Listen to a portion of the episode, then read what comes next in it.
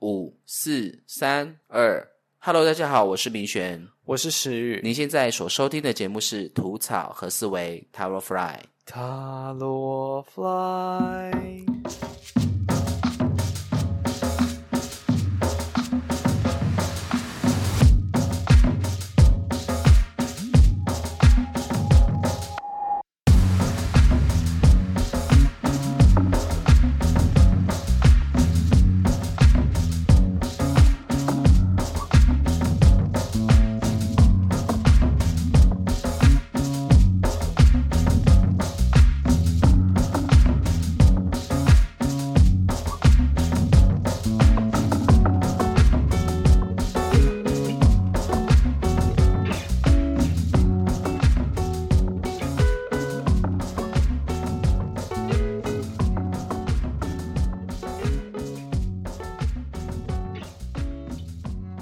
集呢，我们要讲的是塔罗牌的第七号牌战车牌。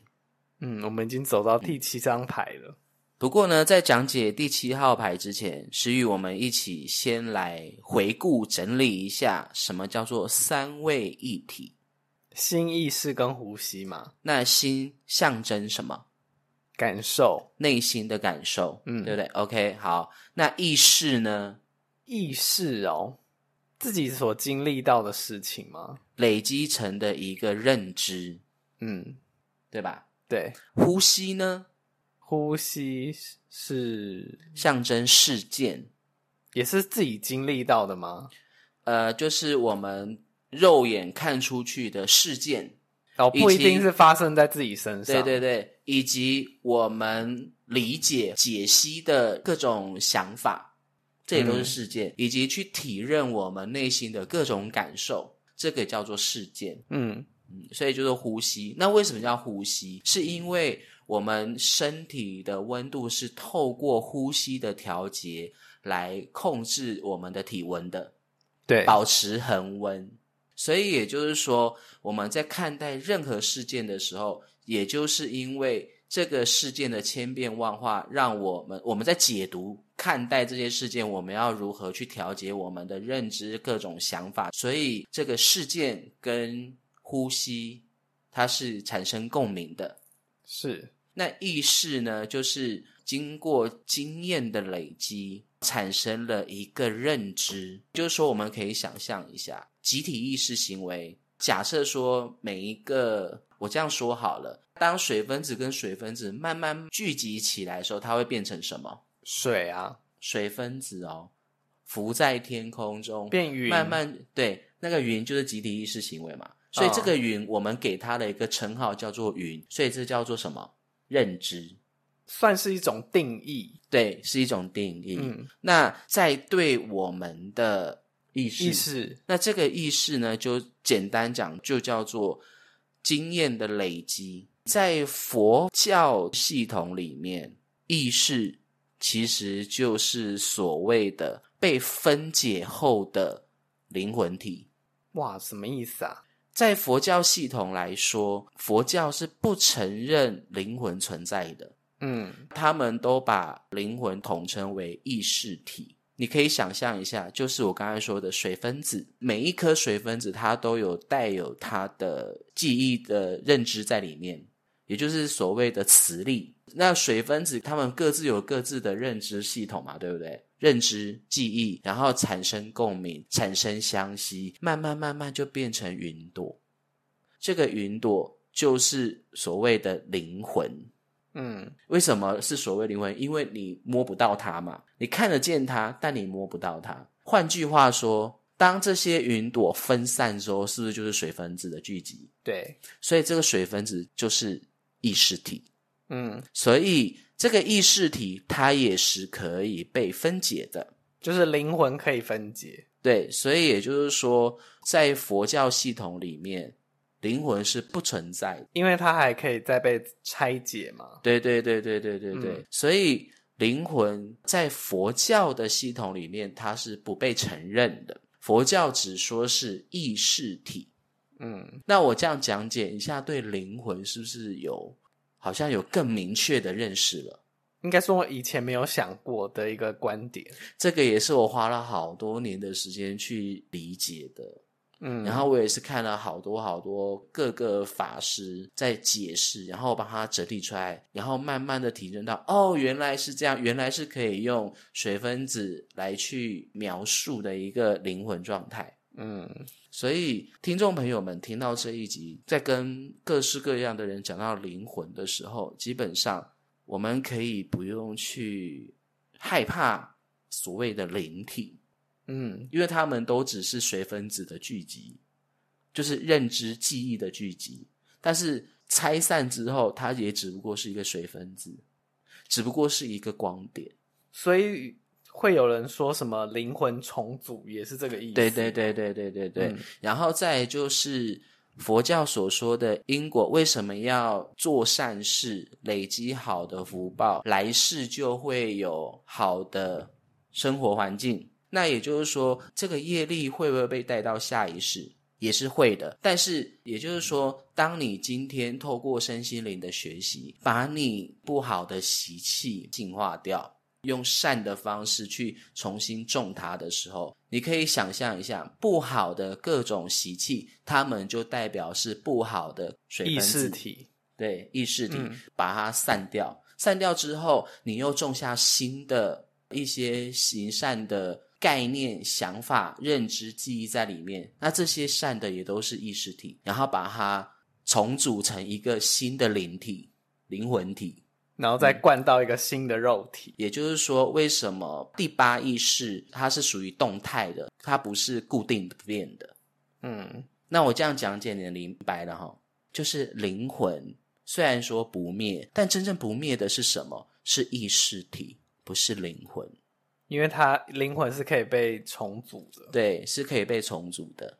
好，然后也很妙的是，这世界上所有的妖魔鬼怪是怎么形成的呢？就是众生的愿力，怨就是怨气的怨。假设说树妖，那树妖它是怎么形成的？明明是一棵大树，它是植物，为什么会有树妖存在？那也就是说，有很多很多的野生动物，或是有一些对人世间充满消极的人，跑去那一棵树自杀，或是死在那一棵树下，死在那边就会呃，生物都会内心都会有很多很多的怨气嘛。那就是因为各式各样的生物的怨气形成一个妖怪，然后就是他的认知是这个树，所以就共振的意识体负能量把它又就是把它重组成了一个怨呃树妖的一个形态。对对对对对，嗯那为什么会知道这个？这个也是我看卡通学来的。说哦，原来如此。嗯，所以我只能说，日本的动漫真的是很有深度。我们很多很多不解的东西，也都可以在这个动漫里头去找到原因。哪一部啊？哎，我其实有点忘了，但我要说的是，日本的动漫有很多很多内容都不是凭空想象的。嗯，那它都是有原因的。那如果说对你动漫里头看到有一些细节你不解，你可以透过其他的方式去了解。像我就是因为了解佛法，然后再看到动漫的内容，就发现啊，原来是这样，所以我就懂了，所以那些动漫大师，真的是很有深度。嗯好，今天我们就直接回到战车牌。我们刚刚聊这个意识体呢，跟战车牌有什么关系呢？待会大家就会知道了。那首先，我们先来解释一下这个战车牌它的图形的架构。首先，我们看到的是塔罗牌的背景，黄颜色的天空，它象征什么？就是一个充满自信、很有荣耀感的感觉。OK，好，再来就是绿色草皮，绿色就是星轮嘛，嗯，然后因为它是地上，对，就是它是绿油油的地草地，嗯所以我觉得它它对应到的是星轮。对。然后那你还记得星轮它它代表是什么样的一个结构吗？就是从爱爱的感受嘛。爱跟包容，嗯分别，对不对？嗯，可是它这个是青草色哦，代表是这个绿油油是很年轻的哦。对，那这个很年轻的青草，绿意盎然的绿色，它代表的是什么样的心理？青春洋溢的，嗯，喜欢这个，喜欢那个的，是充满，是带有一点点热情的，对对生命的热情。对，呃，是对未来很有憧憬的感觉。，对，因为它是一个年轻的绿色。嗯好，那什么叫年轻的绿色？就是浅绿色叫年轻的绿色，那成熟的绿色就是深绿色。嗯这样的概念懂了哈、嗯好，第三个就是人面狮身，黑白色相间的人面狮狮身。我觉得它就是一种二分法的感觉。嗯，对，就是是是非。我觉得它其实就象征选择。嗯，就是善念、恶念、好的、坏的、是非对错。嗯，严厉的、慈悲的，对吧？对，好，再就是那个战车身后那个城市呢，我自己的解读是他自己过去的经验对，以及舒适的环境，嗯以及他过去打造起来的各种成就，那个都可以用城市来作为代表。好，再来呢，就是战车上那个翅膀徽章哦，这个很很很有意思哦。石玉，你你对于这个翅膀的徽章，你在你在做资料的时候，你看到的，你你对它的认识是什么？那个文献上面是说古印度的意思，那个翅膀的意思是代表灵感，嗯，然后那个红色的那个有一点像有一个轮子跟一个轴的那个感觉，那个是象征，其实是象征就是男生跟女生的生阴阳殖器的结合。，对阴阳结合的感觉。我们上一集在猎人牌，我们是不是有讲到阴阳太极对，阴阳图？其实这个就是这个意思，嗯，阴阳调和的意思。好，这个阴阳调和的这个这个图呢，这个生殖器的结合这个图呢，我在看这个图的时候，让我联想到了一个一个佛法的一个道理：十二因缘的名色。你还记得我之前讲的名色什么意思吗？我忘了那个那个时候有点艰深。佛法中的十二因缘就是无名、行、识、名色。嗯名色它代表的是，简单来讲就是妈妈怀孕的时候。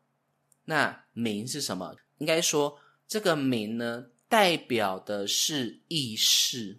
简单来讲就是灵魂。色代表什么？代表胚胎。只不过因为这个新的生命还在妈妈肚子里面，他还没有来到这个人世间，所以这个人生这个宝宝还没有出世之前，就叫做冥色。嗯，那出世之后就是一个人，就是一个很具象的东西，那如果是怀胎在里面还没有，它就是叫做冥色，哦。就是有注入灵魂又有肉身的一个生命。嗯那这个是不是就是阴一？这个就是一种阴阳调和。那为什么会有生命？就是父亲跟母亲的阴阳调和嘛，对，对不对？嗯那这个我在看这个呃战车上那个图腾的时候，它就是所谓的阴阳调和的时候。再就是它有翅膀，因为翅膀它代表是自由嘛，自由的象征嘛，然后就称它为名色好了，就代表说是自由发展。任由自己的感受、觉知、认知，再就是自己学习到的知识，自由的去创造它，就是那个那个符号，阴阳调和的符号。好，再就是黄色的车轮，我自己的解读是那一种自信的意志力去支撑它那个轮子去转动，就是嗯行动的感觉。OK，好，这个我我想我们大概应我们大家应该都有一个经验，就是在工作中我们已经很疲累了，然后呢，我们最后都是用意志力去撑，嗯，那个用意志力去撑，就是那个黄色的车轮。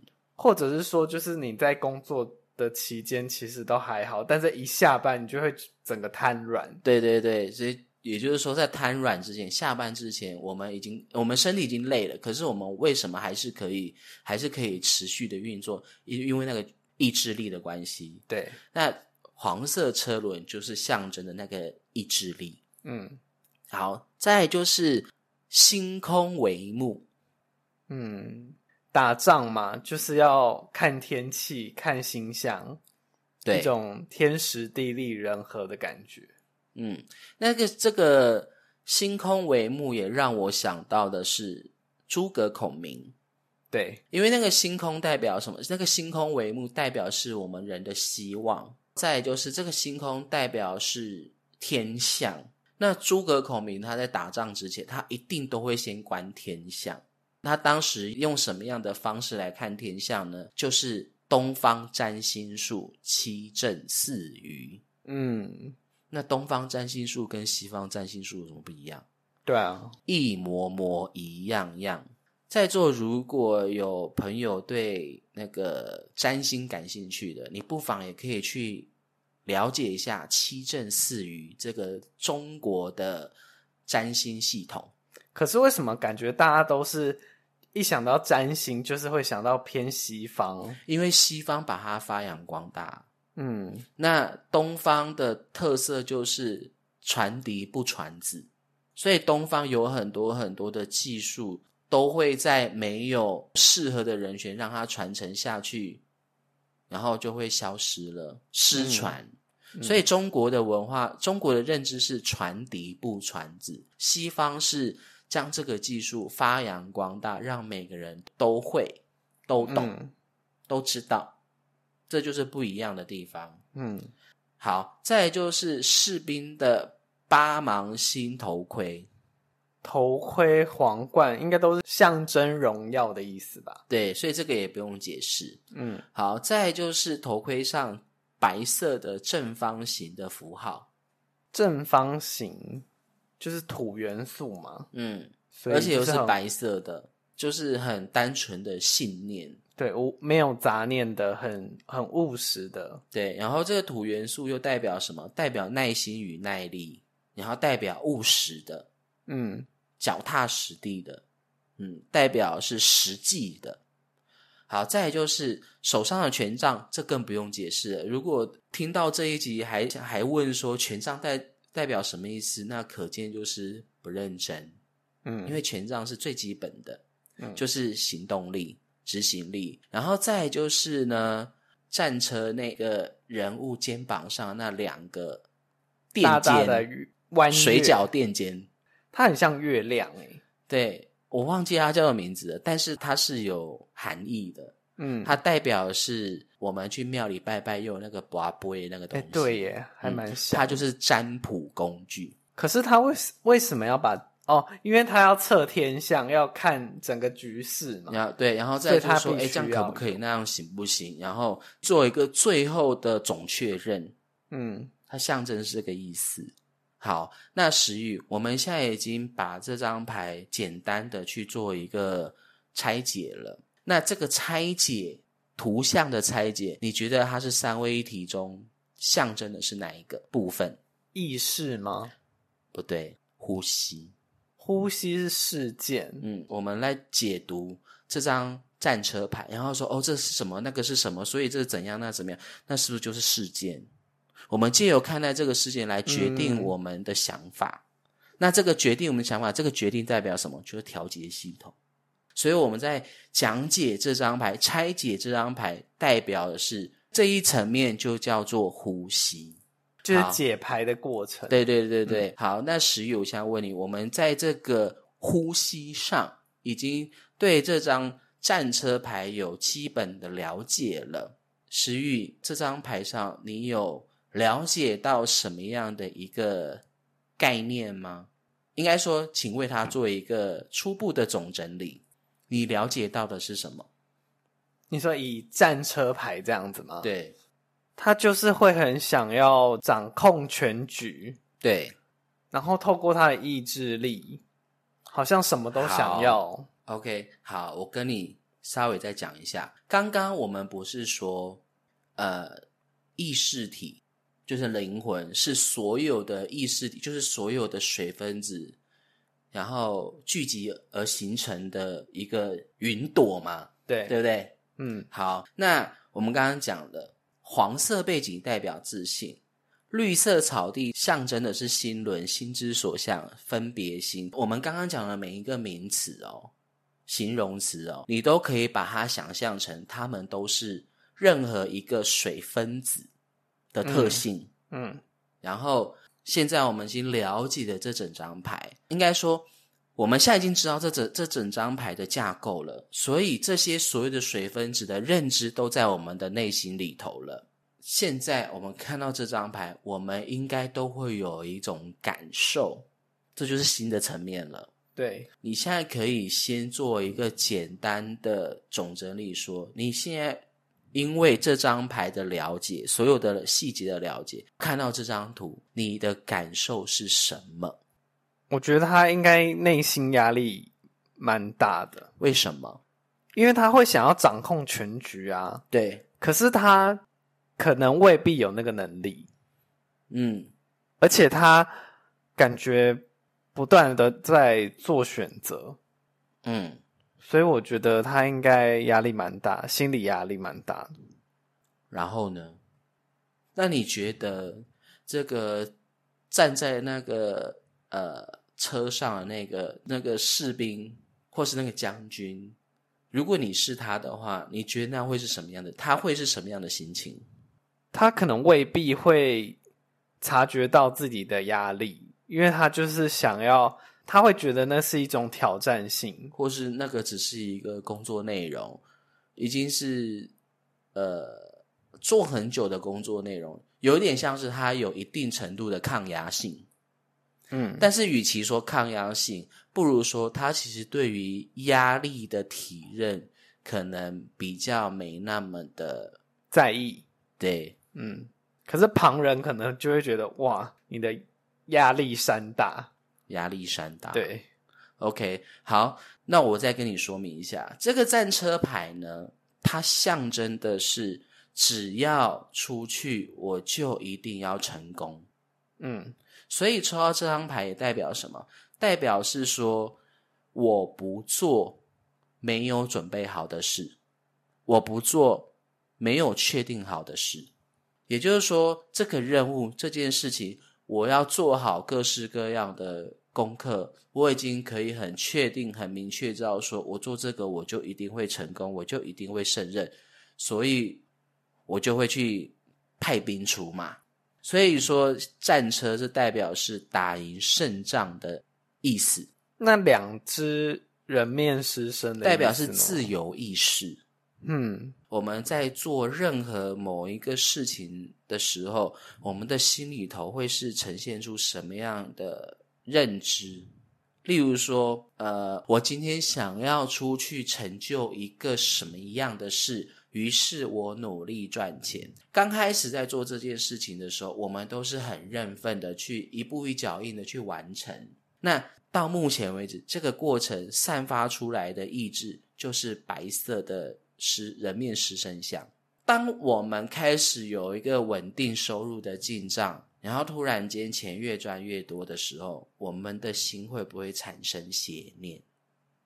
应该是说产。生更多的想要赚更多的钱，嗯想要挣更多的钱，然后开始就有一点点有一种要不要违背良心做事，或是赚轻松一点的钱。，对，或者是说你已经爬到一个位置了，然后别人想要请求你，结果殊不知在请求的同时，你还没有答应的同时，于是他红包就递上，那你可能就去思考说，哦，贿赂，那我我要不要接受这个贿赂？是不是产生邪念了？所以如果我产生了这个邪念，我也这样做了，那那黑色的那个人面狮身的能量就启动了。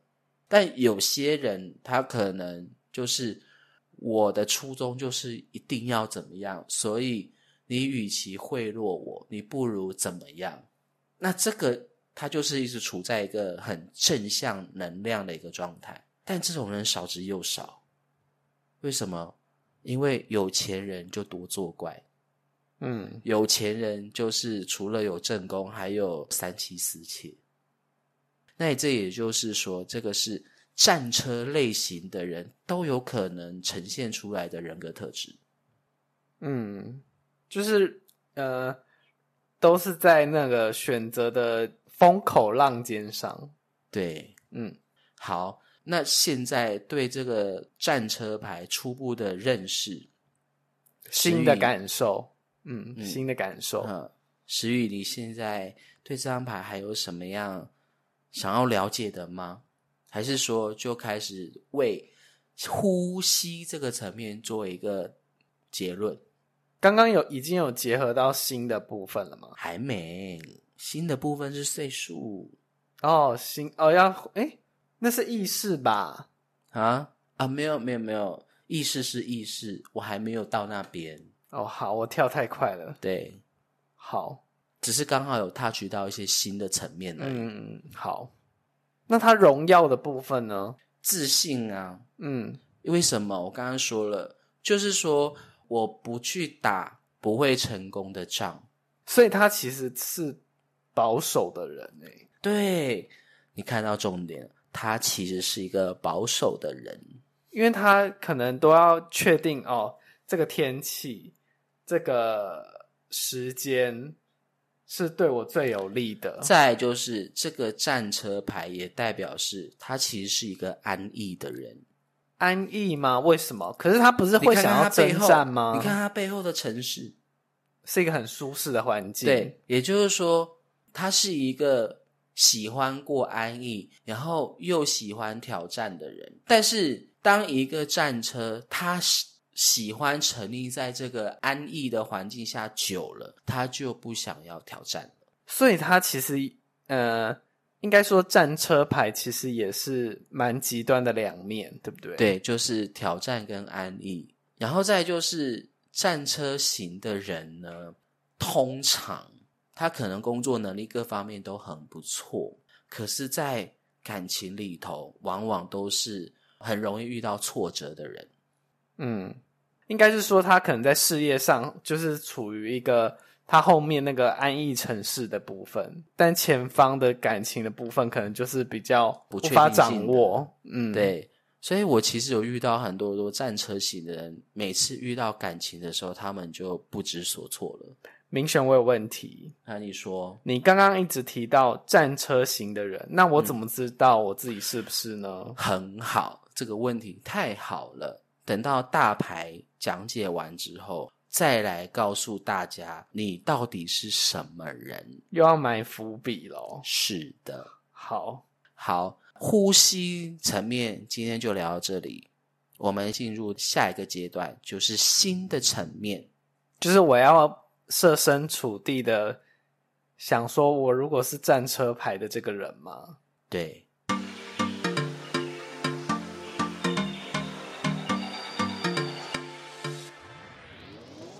如果您对本单元研究塔罗学心经感兴趣，并且想学塔罗牌，或是想要成为一名塔罗师，或是想要将塔罗牌纳入你生活中人与人之间交流的媒介，特别是亲子关系，欢迎您追踪我们吐草和思维 Tarot Fry 的频道。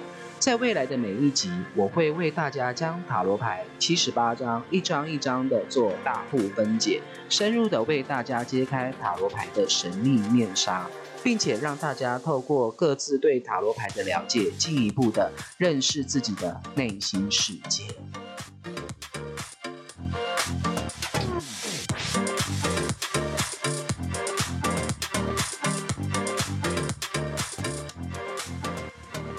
好，现在我们就用以新的层面来去解读这张牌。那石宇，我再一次问你，用新的角度解释、解读这张牌，请问要用什么方式？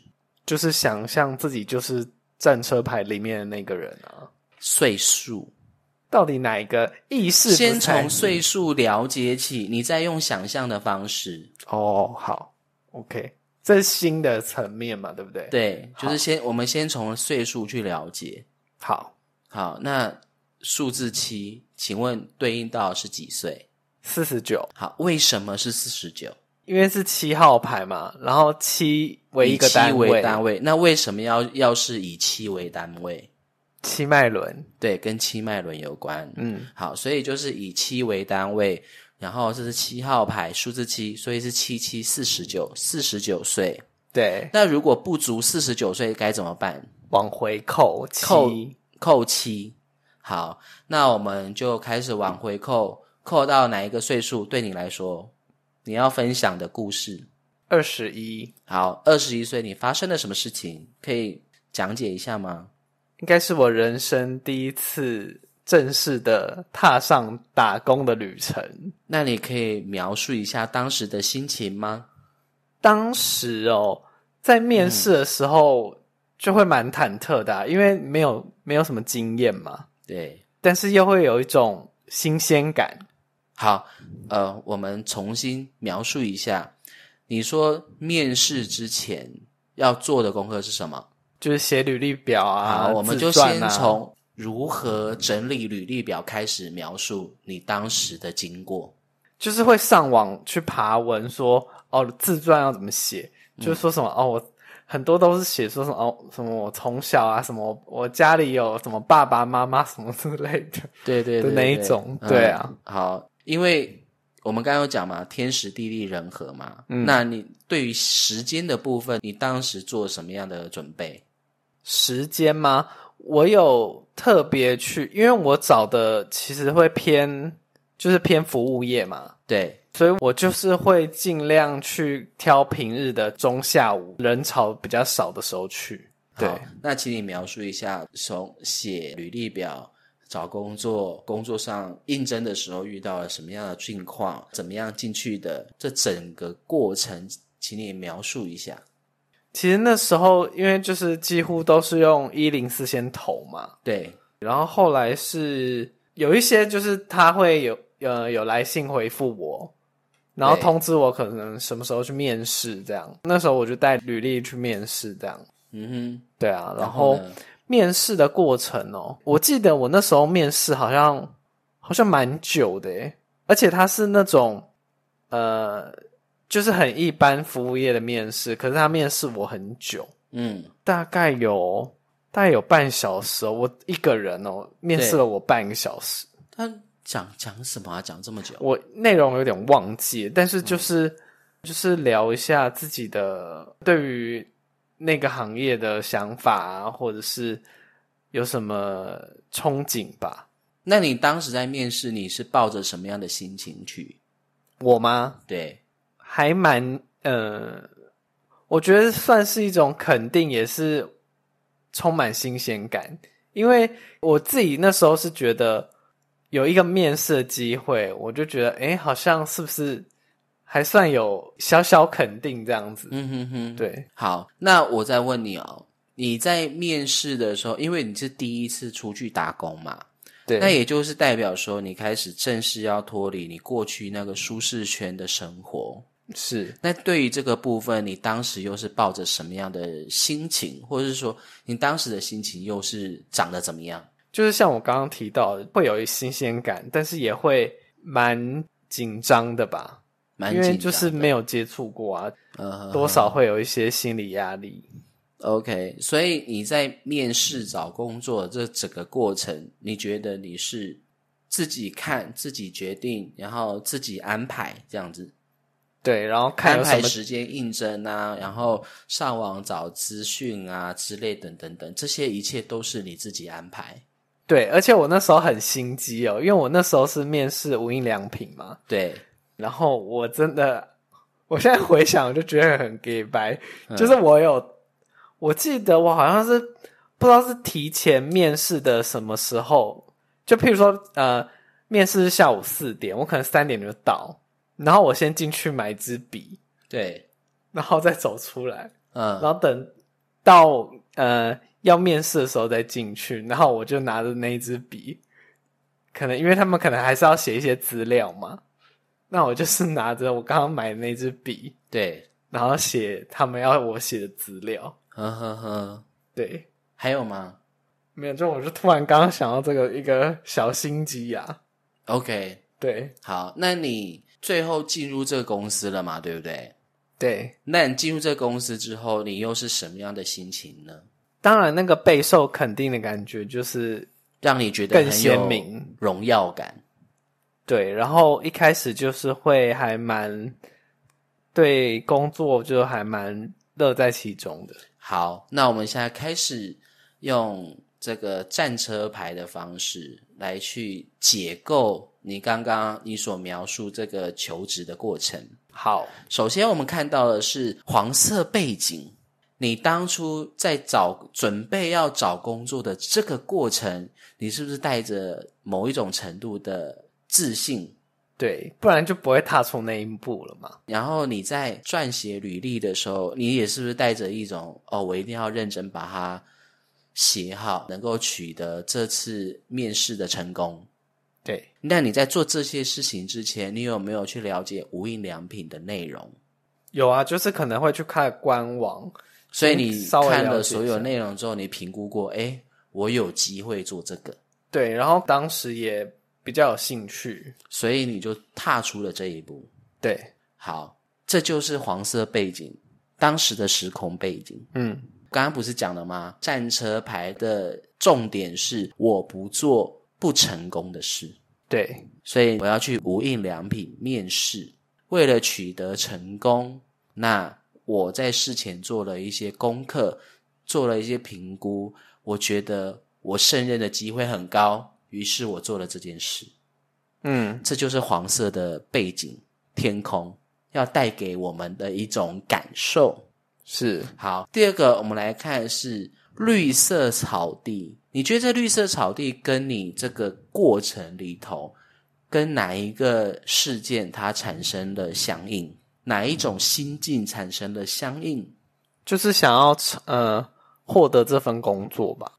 前提是，应该是说你喜欢这份工作，你喜欢无印良品的氛围，对，然后因为这个是你第一次做自己完全不了解的领域，然后你又喜欢它，那这个是不是就带有一种分别心在里面，喜好在里面？对，所以你是带着我喜欢无印良品这个工作氛围、这个质感，所以我去投了这个履历，这就是绿色草皮的心情、心境，嗯，有呼应到哈。有，好，再来人面狮身，它跟你这整个过程当中，跟哪一个环节是相应的？是不是跟我刚刚的小聪明有关系啊？对，嗯，就是这个自由意志嘛。对，那这个自由意志就是哦，我刚刚耍了一点小小的心机，我跑去买他们的笔，然后用那个笔来去写一些什么样的内容，嗯，这是是不是黑色的人面食神了？对，那白色的人面食神象征什么？象征的是是说，因为我很清楚知道我想要做无印良品这个工作，然后我做了很多很多的准备，因应无印良品的需求，然后我去做哪些事情，在做的过程当中，我能够得到这份工作，所以我想要要的更多，于是我跑去买了那支笔，那是不是产生了一个邪念？嗯，其实就是想要呃更有把握啦。对对。这就是带一点点那个黑色人面狮身元素的那种小心机，对，这就是自由意志，嗯。对吧？是。OK，好，再来呢，就是城市背后的城市，背后城市就是我们的舒适圈，对，那它也代表是我们过去呃所有的丰功伟业。嗯，好，那透过这个背后的城市，跟你刚刚描述的环节，哪一个部分是产生共鸣的？应该就是打工之前的校园生活吧？对啊，校园生活的时候，还有你写你写的履历，嗯，怎么说？为什么是履历？因为你把履历写得很漂亮啊，这是你过去经验累积来的。你可能在在学校做报告啊，干嘛哦干嘛累积来的成果，所以你今天才可以把报告写这么漂亮。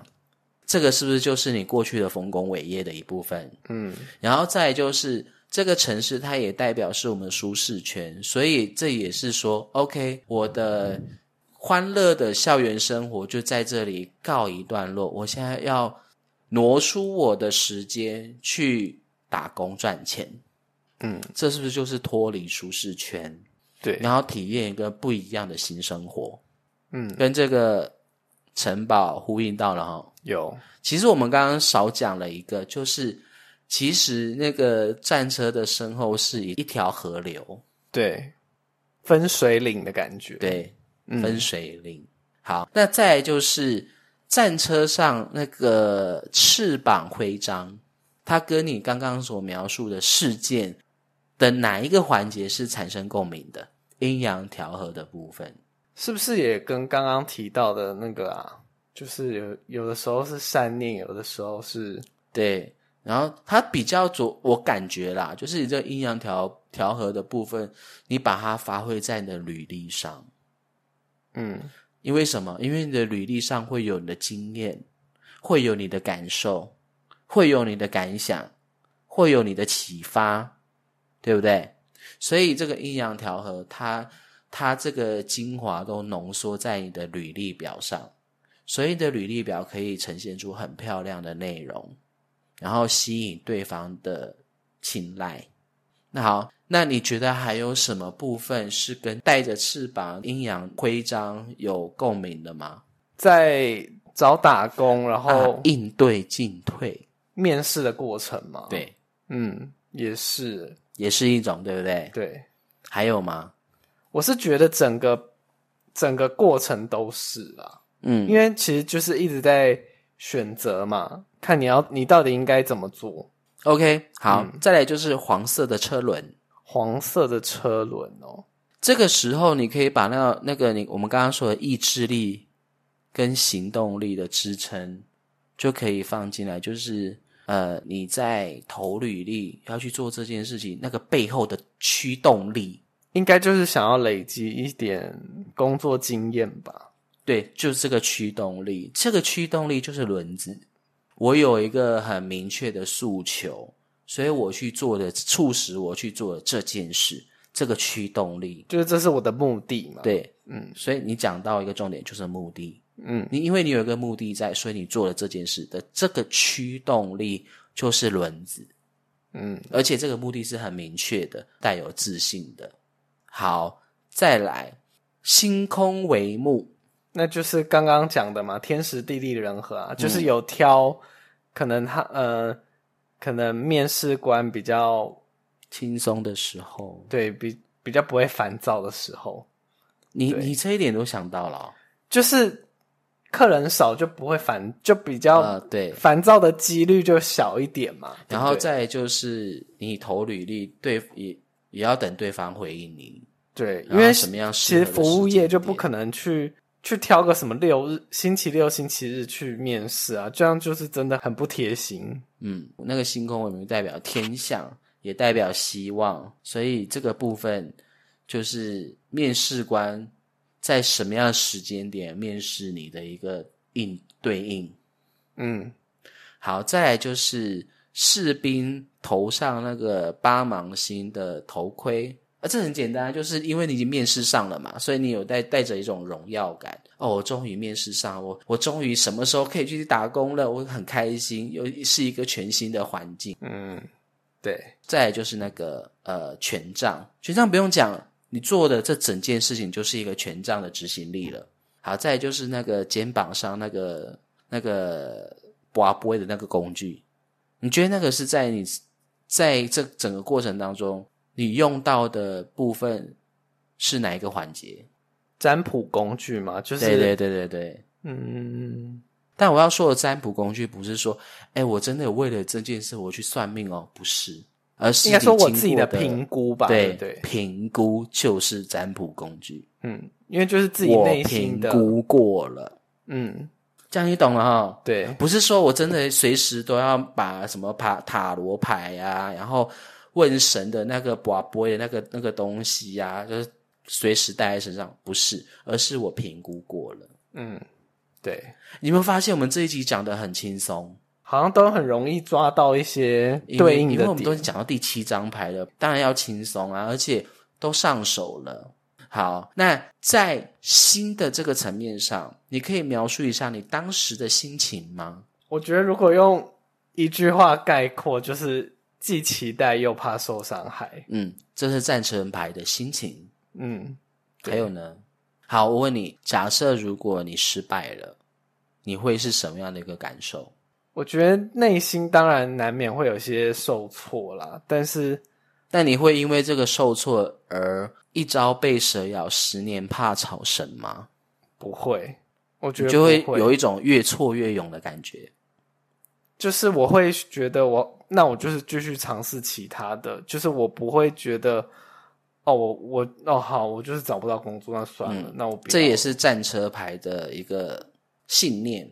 就是我应该说这个目标，如果我真的无法，那我就是转移目标的意思。好，在这里我要跟你说一下，战车牌还有一个特还有一个特性，嗯就是说，因为我有个明确的目标在前面，在前方，于是我做了各种评估，做了各种功课，做了各种准备，我甚至还不不会，然后看天象，然后决定什么好，挑一个好日子来去完成这件事，来去执行这件事。当我在做这个过程当中，我是不是就一心专注在这上面了？那就代表说，他有一个很强大的信念说我会得到这个成功的结果。对，可是，在这过程中，如果遇到程咬金的时候，会怎么样？你说我会怎么样吗？对，如果是你，你会怎么样？就是譬如说，可能有另外一个面试者也很厉害，这样子是吗？对还对，是我觉得我的心态会是我不能输给他。还有呢？但如果你真的输给他了，如果是我，我会觉得去或是说吸收他突然。间有其他的事情干扰了你，让你不知所措，你会怎么样？我应该会蛮慌的吧？对，这就是战车牌。战车牌，他们做了很多很多的评估，他们也都很已经做了各式各样准备，然后也相信说，我就是会做到这个部分，我一定会达到这个成果。但是我偏偏我忘了程咬金这个部分，所以突然来个程咬金的时候，我整个就慌了，大乱，然后不知所措，然后处在原地，然后就是想怎么办？怎么办？怎么会发生这种事？怎么会这样？然后就卡在那里，动弹不得。所以战车牌它其实还蛮直线思考的耶，对，所以我它刚刚没有什么弹对，性。所以我刚刚说了，战车牌就工作上的表现是很不错的，可是遇到感情，他就真的无能为力，因为感情就是真的很没办法掌握的东西。，对，而且它不是物质的，就像那个四方形的土元素，它不是明确摆在眼前的，因为人心的变化是没办法很数据、很直接的去看到这什么问题的。所以战车牌型的人会不会也会是感情的绝缘体啊？有这个成分在，而且蛮高的。我其实有遇过好几个战车型的人，都单身好多年。哈，你这样真的让我很好奇。然后每次遇到感情的时候，暧昧的时候，这个暧昧的感觉对战车型的来说是最无法理解的。然后就问说：“我、到底该怎么办？他为什么会这样想？那怎么会这样想？哦，我好烦哦！怎么会这样？怎么会那样？诶、我有遇过一个同事，他他就是他之前就是有跟我聊，然后他就是就是我那时候我一听到我就觉得很惊讶，嗯因为他就是呃可能跟另外一个 B 同事聊天，对然，后聊可能聊个一个礼拜，嗯然后他感觉对了，他就直接讲说我喜欢你，然后他也不会想说，呃，可能后面如果不对，结果不是他想要的，会不会尴尬或者是什么的？对。那他会不会就是也会蛮蛮符合这样子的？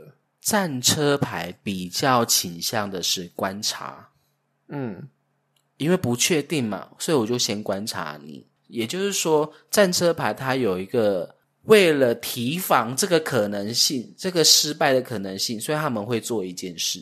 深思熟虑，深思熟虑是他们的特质，但我要说的是，他为了提防这些难以揣测的人性，他们都会去做一件事，就是可能会去了解心理学的东西。所以他们其实就是会不断的评估。对，那这个心理学在这个塔罗牌上面，你觉得象征心理学的东西是什么？星空吗？对，哦，以及他肩膀上的那个寡杯，对，所以战车型的人其实对呃心理学这类的学术都是很感兴趣的，对人性的探索是很感兴趣的。为什么？因为所有的呃事情都可以很明确的掌握、评估，唯独人心无法。所以他们就是很数据化嘛，应该可以对，可以这么说。嗯，好，再就是你那一次成功的得到了这个无印良品的工作机会，你是不是觉自己觉得你走路有风？对，内心有点优越感。那个代表什么？有点高傲，对，跟其他同学比，呵，我在无印良品工作，呃我的 level 比你们高。就是我那时候都会被我同学调侃说：“哇，贵哥。呃，所以，所以这也就是说，战车牌也有一个特质叫做共高我慢。”嗯，你听得懂什么叫共高我慢吗？共高我慢是佛法的一个词汇，是就是傲慢心吗？对，傲慢心，然后抬高自己的身价，然后觉得自己比别人更优越，嗯，所以也就是说，战车的成与败都在于他的共高我慢。战车告诉我们，真正的敌人是自己。就是傲慢型。对，所以战车型的人很容易呈现出骄傲、傲慢的那一面哦。尤其他自觉他比别人懂很多的时候，就是旁边人就是很想要对给他一个打击，这样。对，没错。嗯，好，我们在新的层面已经了解到这个部分了，然后我们也透过塔罗牌跟你当时面试工作这个心境，把它联合连接在一起了。那你现在再回过头看战车牌，你有什么不一样的感觉吗？或是更深层的体会吗？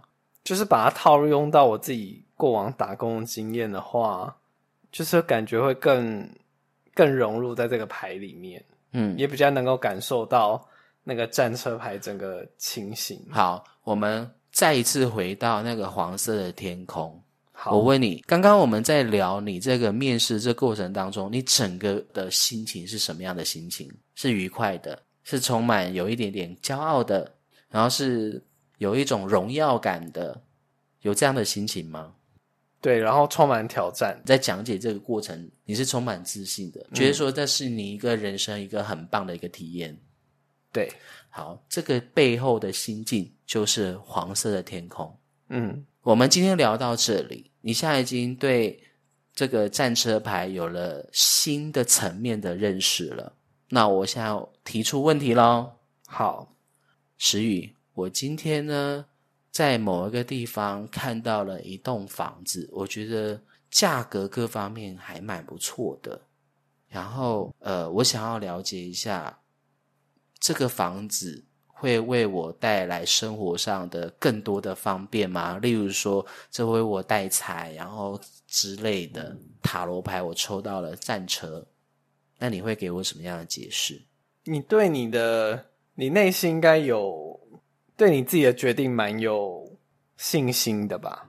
嗯，如果你看中这间房子的话，就是代表这个间房子一定有很吸引你的地方，对，所以你你其实心里就是会想要买这间房子。OK，那我就衍生出一个问题，就是我能不能用比较便宜的价钱买到它呢？这个是不是就未必啊？我为什么这样问？你知道吗？这是不是就是你有你有没有你有没有发现你被我问倒了？对啊，因为我能不能用比较便宜的价钱买到那间房子呢？那你再去看这张牌，你要给我什么意见？我刚刚说我能不能用比较便宜的价钱买房子，买到这间房子呢？是不是代表说我要的更多？对啊，我就我直觉就是想到黑色的人面对狮身像。那你就那要解释，就是说，那你可能要要花点小心机，或是你可能要找个官说啊，干嘛之类的。嗯，因为他已经选择了黑色的人面狮身嘛。对，基本上他是会成功的，因为我都评估过了。嗯，你是说那个问的人评估过了吗？，对，哦，嗯，好，再来，我问你第二个问题，好，哎，这样蛮有趣的。很有趣哈、对，好，再来就是哎，石玉，我问你哦，我我昨天在网络上啊看到一间房子，我觉得哎，里面的格局啊、房间数啊、各方面以及路段啊，都还蛮符合我的。然后我想要去把这间房子买下，我想请问你，我有没有机会？有机会啊？为什么？哎，我没有出去看呢，我只是划个手机看到的。然后我抽到赞成，因为你这样问，就代表你应该有一定的自信，可以。我不确定，我现在充满很多的不确定性啊。那就先去看啊，一定的啦，先去看。你看我这样问的时候，是不是代表说跟那个星空的帷幕有关，跟肩膀上那个薄不会的东西有关？对。可是这样是不是就是不确定？对。那我应该要怎么回应他呢？你觉得呢？是不是可以建议建议他？这还是要看一些，例如说时跟时机有关的问题嘛。嗯嗯。所以你可能要跟他讲说，那你可能要先实际去了解一下，先看一下，因为这有可能还有很多人其他在看之类等等等。你可能白天要去看，晚上也要再去看一次。说不定你可能你目前只是看到他好的那一面，那你要去了解他不好的那一面，你再做评估。对你这些功课还没有做好之做足之前，你都先不要下任何定论。嗯，好，好，我再问你最后一个问题。好好好，我觉得这蛮有趣的。我跟我女朋友吵架了，是，然后我不知道该怎么跟他继续下去。石玉，我想想要透过塔罗牌算一下，我跟我女朋友还有没有办法继续下去？然后我抽到了战车牌，让我想想。你可以主动跟你的女朋友讨论一下，就是可能呃对方在意的点是什么，然后你呃可能没有做到的点是什么，然后再去取得一个平衡。如果应该是说在讨论过后，看有没有办法取得一个平衡。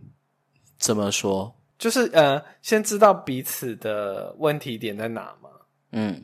对，然后我们再来评估说，嗯，我们这段感情是要继续走下去呢，还是就是？可我不想放弃啊，我想继续跟他下去啊，可是女朋友却感觉好像不太愿意，所以就是跟对方讨论嘛，看他在意的点是什么。对你这样，基本上你这样解释是 OK 啦。嗯，但如果是我的话，我我会直接跟他说：“你都活在你自己的世界里面，你有去感受你女朋友的感受吗？”嗯，哎，我这样讲会不会太冲？可是战车牌可能需要这样，对，不然可能打不醒他。对，因为你都活在你自己的世界里面啊。今天你女朋友今天这样对你了，表示什么？她受够你了。哎，我会不会太冲？嗯，然后被问的人就会觉得啊，这真的是我吗？我真的这样？我只是这样，我只是那样。对啊。那你就可以说，你只是这样，只是那样，那是你的认知问题，你根本就没有去理解说，你你做的这样，做的那样，你女朋友是是不是她想要的？还是你觉得你是做你认知对的事情？你认知对的事情跟你女朋友要的是不一样的。对，就是一厢情愿嘛。对，嗯，所以我只能说，战车型的人在感情上通常都会。好啦，继续当木头好了。啊，这样好吗？战车型的人很木头，在感情上。啊，我好害怕，我是哦。你不是啦，你提花的嘞。谢谢。好，今天的这个新的层面，我们都聊到这里了。好，那我们开始要进入下一个阶段，就是意识的层面。嗯，我们先休息一下。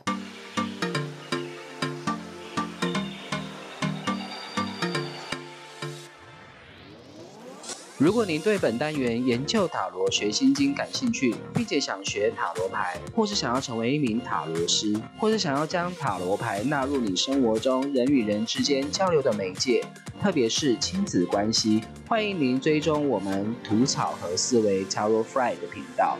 在未来的每一集，我会为大家将塔罗牌七十八张一张一张的做大户分解，深入的为大家揭开塔罗牌的神秘面纱。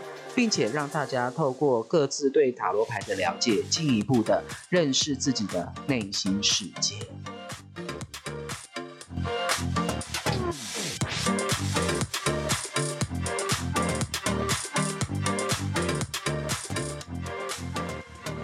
好现在呢我们要用意识的层面去解读这张牌。石宇你解释一下用意识的层面解读是要解读什么东西？就是过去的经验嘛。对，就是经验。嗯，过去的经验累积下来的智慧或者是结论，你体认到的部分，透过这战车牌去回过头去看你在面试无印良品这整个过程当中，你体认到了什么一个值得跟大家分享的事情吗？我原本没有想到的，就是我刚刚有提到那个小聪明的部分，就是有让我再去回想那一段。然后想到了这一件事，才让我意识到那时候我竟然有黑色的刃面食神像的形态。呃，就是处心积虑的那一面。对，然后我记得那时候面试的时候，我我有在想到，就是我那时候在面试之前，因为我就是收到他的通知说可能什么时候要去面试嘛，所以我那时候也有特别上网去查说，哦，面试可能会问什么。对，然后我那时候还有特别去哇，你当时做这么细哦？因为第一份嘛，就是想说，就是我还上去就是什么论坛上面去查说什么面试无印良品什么秘诀什么什么之类的。对，然后呢，我就就是有人有说要去背他的那个什么，就品牌理念，对，什么关键字有三个是什么的，嗯，关键词，对，那时候也有稍微记一下。对，然后那应该也都算是黑色冷面师生吧？这也算做功课啊，嗯，你都算是啦，你也可以算人面师生，但他就不一定是偏黑色还是白色，没有，他就是自由意志，面试那个战车上面那个男女性能量的那个徽章，嗯，然后就是会让我回想，好像更多比较细的东西，然后再去套到。战车牌上面都有它的呼应，这样。那好，如果说今天假设我什么都没有想法，我在应该说我在无念的情况下，我就洗牌抽牌，我就抽到了这张牌。那你会给我什么样意见呢？就是我在没有发问任何问题的情形下，我抽到这张牌，你会为我开示什么呢？不要太，呃。要怎么讲？不要太太框架嘛？还是要要怎么讲？不要太要保有一些弹性，就是不要太制式化的去做什么样的事情吗？对，就是你要让自己保有弹性跟空间，不要把自己绑得很死，就是好像只有一条路，然后直直通到底。对，对你可能要就是鸡蛋不要放在同一个篮子里。啊，嗯。那在感情上呢？在感情上面，可能就是会建议你多看一下，多换位思考，不要只就是像你刚刚讲的，活在自己的世界里。意思是说，多观察对方的一些比较细腻的东西，就例如说，他平时爱喝的饮料是什么，爱吃的东西是什么，他喜欢的香水味道是什么，他的洗发精、沐浴乳的味道都偏向哪一种啊？之类等等的吗？对，譬如说，就是可能对方明就不爱喝甜的，你还故意买甜的。对，你还说哦，我有个我知道有一间甜点店很好吃，然后买蛋糕。哦，讲到这个，我真的以前有遇过一段感情，真的还让我蛮哑口无言的。嗯，因为我不爱吃巧克力嘛。对，巧克力只有七七乳加巧克力，只有这个我爱吃以外，其他的我一律都不太爱。欢迎七七乳加巧克力冠名播出。对，我只爱七七乳加巧克力，而且是原味的。还有跟他之前出那个黑金刚花生口味的，只有这两种。好细，其他口味的七七乳加巧克力，我一律都不爱。好，那。之前谈过一段感情呢，我也有跟当时的情人讲过这件事情。我说我不爱吃巧克力，如果你要给我吃巧克力，你只要买七七五加巧克力给我吃，我就很开心了。然后他他都买草莓口味的吗？不是，情人节他特意跑去桃园机场买了一个昂贵的巧克力来送我。所以你黑巧克力，你看到的时候翻白眼。我就说，我不是跟你说我不爱吃巧克力吗？他说没有啊，情人节就是要送巧克力啊。我说我就不爱吃，你送这我干嘛？而且你花好几百块买这个巧克力，你不如花七块八块买一条巧克力送我。你这个也是处女座病犯。没错啊，但是至少我一开始我就先讲清楚了，嗯，我不爱吃巧克力，我只偏爱七七乳加巧克力，所以他其他的我一律都不爱，所以你不要送我巧克力。所以对方其实就是像刚刚我们有提到，就是活在自己的世界嘛。对他就是用他的认知，像他这个啊，他就是战车人，我想起来了，好，也让你回想起了一个，对，那个就所以你有深刻的体会到，有有有有，我你我你现现在聊到这个，我就马上哦，对对对对对，他是战车人，就是一个木头的感觉。对，他还义正言辞跟我说，没有啊，情人节就是要送巧克力呀、我说到底是因应情人节送我巧克力，还是因为我不爱吃巧克力，你故意送我巧克力？那如果是愚人节送你巧克力，那就算了？，那就算了。好，对啊，因为我蛮务实的，说真的，我其实也没有很要什么西化东西，完全没有。我只是觉得说，你要有一个，如果你想要为情人节而去庆祝什么话，我 OK，我可以配合你，但就是不要买巧克力。你要请我去吃小火锅，或是你自己下厨煮煮了一顿很难吃的晚餐给我吃，我都无所谓。至少我可以调侃你一下，但你就不要送我不爱的东西，而且我而且还明确的说哦，对，所以所以哦，对，想到这个，我现在情绪就上，那高涨的情绪就上来了。对，好，我其实高涨的情绪不是说我对对他念念不忘怎么样，而是说怎么会有个这么白目的人？而且我一开始很明确告诉你这件事，代表是说我在给你台阶下，你不需要花这种钱。嗯，还跑去买好几百块的巧克力，才一小盒而已，耶。嗯，这样对我来说，我会不会是有一点不领情啊？人家专程跑去机场买，你就是处女座病犯啊！可是我一开始就跟他说，我不爱吃七七乳加以外的巧克力啊。没关系啦，没关系，就这样吧。嗯，到底是我不 了解，我觉得还你是对方们都一白目样。对你来说是一样吗？我觉得他，我觉得都有都有一些问题。不是啊，我很明确的讲出我的立场啊。可是你是当下直接反映给他们，我们在交往的时候，我就已经跟他讲过，我就不爱吃巧克力，所以不要买这些巧克力。结果他情人节故意买，而且还 义正言辞的说情人节就是要送巧克力呀、故意买，而且他还是水瓶座的。到底是要多故意？没有他，他当时给我感觉就是没有啊，情人节就是要送巧克力啊，他就停留在那个定格里面，就卡住了，对，脑袋转不过来因。为他原本可能设定想说，哇，好棒的巧克力好之类的，浪漫哦！我干嘛对之类的？结果没想到我当下就泼他冷水，所以他就说你怎么送我巧克力啊？所以他就卡住了。对，现在回想起来，那一晚还蛮让我 keep 噗噗的。然后他对方他可能也觉得莫名其妙，我也我也不知道现在应该怎么办。对，当当时我是真的有情绪哦，我是真的有情绪哦。啊，我那个情绪不是说你情人节为什么要搞这一招，不是，我不是那种非要过节的人，而是说我都已经很明确的告诉你，我不爱吃这个东西，宁可两人相处就好，你不要买浪费钱买这个我不爱吃的东西给我，然后你还强迫我吃。哎，对他那时候还强迫我吃，好吧，如果如果他有直接强迫你吃，那就算了。